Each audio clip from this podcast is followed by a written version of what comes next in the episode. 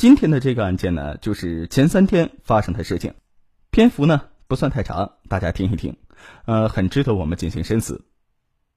全职太太隐瞒年龄和已婚身份，色诱音乐学子，真相败露之后呢，依然任性妄为，继续玩火，死缠烂打的挑衅音乐学子那颗初恋的心，亵渎了他对美好爱情的所有想象，最终呢，引来杀身之祸。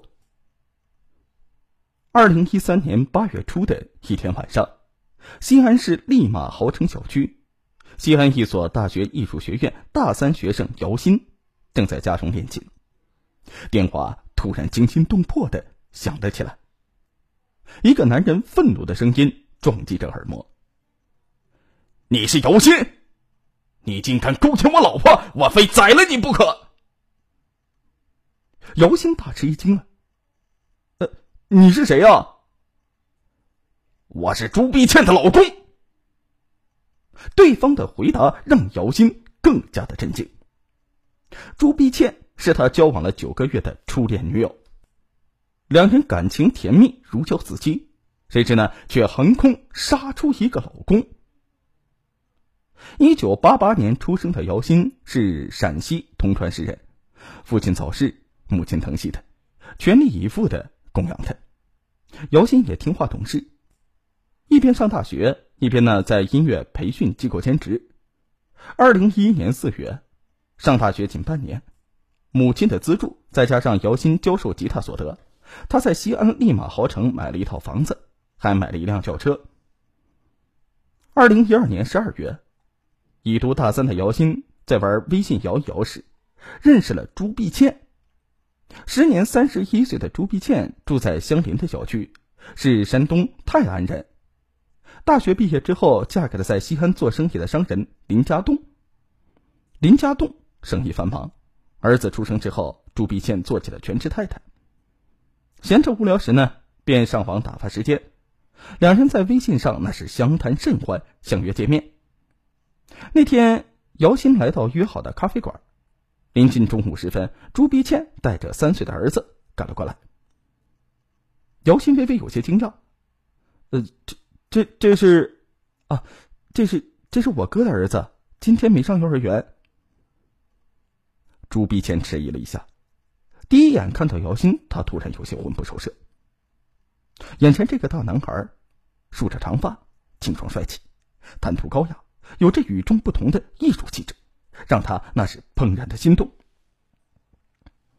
谎言开了头，朱碧倩索性那就是一骗到底，称自己和姚鑫是同龄的，在哥哥的公司工作，住在哥哥家里，与小侄子特别的亲近，经常带小侄子出来玩。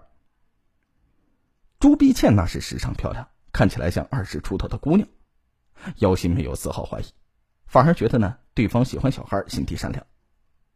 两人开始了交往，一个成熟女人的温婉体贴，让没有谈过恋爱的姚鑫迅速的坠入了爱河。不久，两人的关系突破了底线。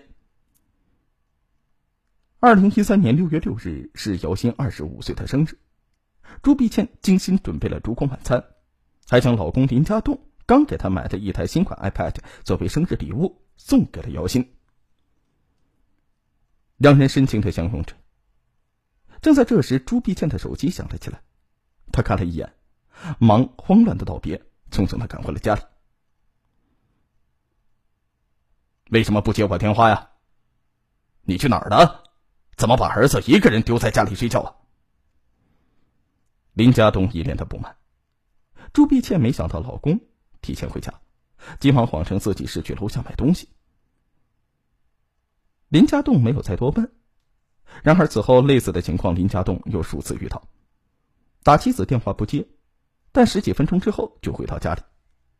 林家栋为了弄清真相，他找借口查看了小区的监控录像，结果发现妻子每次都是进入相邻的立马豪城，有时呢还有一个年轻男子送的，两人关系亲密。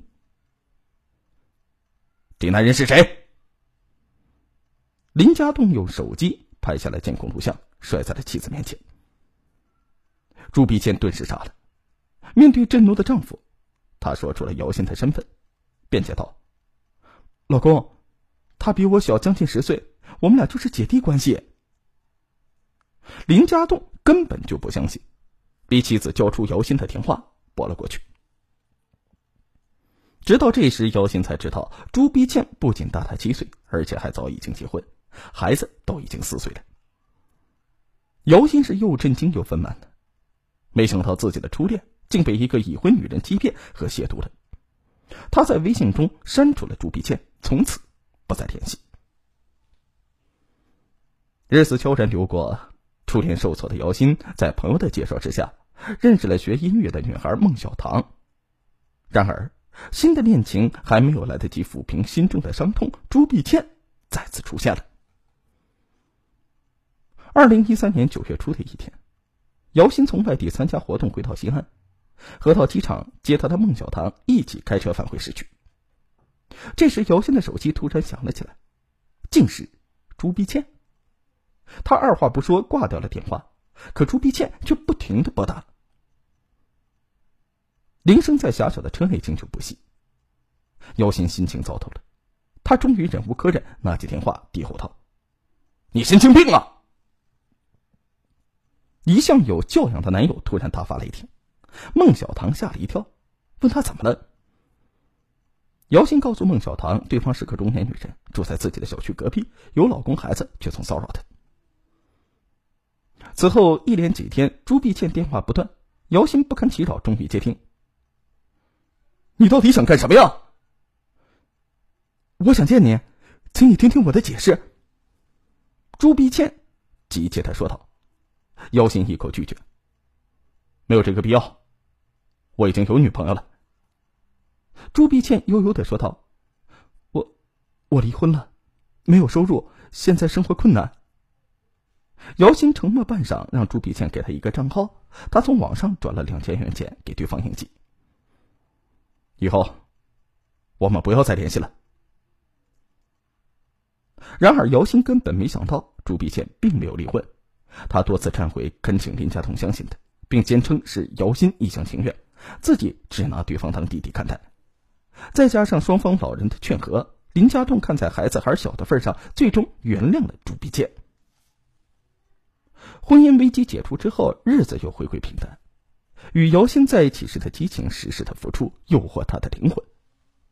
朱碧倩忍不住联系姚鑫，姚鑫越不接电话，他越想重新俘获对方的心。便再次撒谎，而姚鑫仁至义尽的转账举动被他解读为旧情伤菜，频频打电话发短信。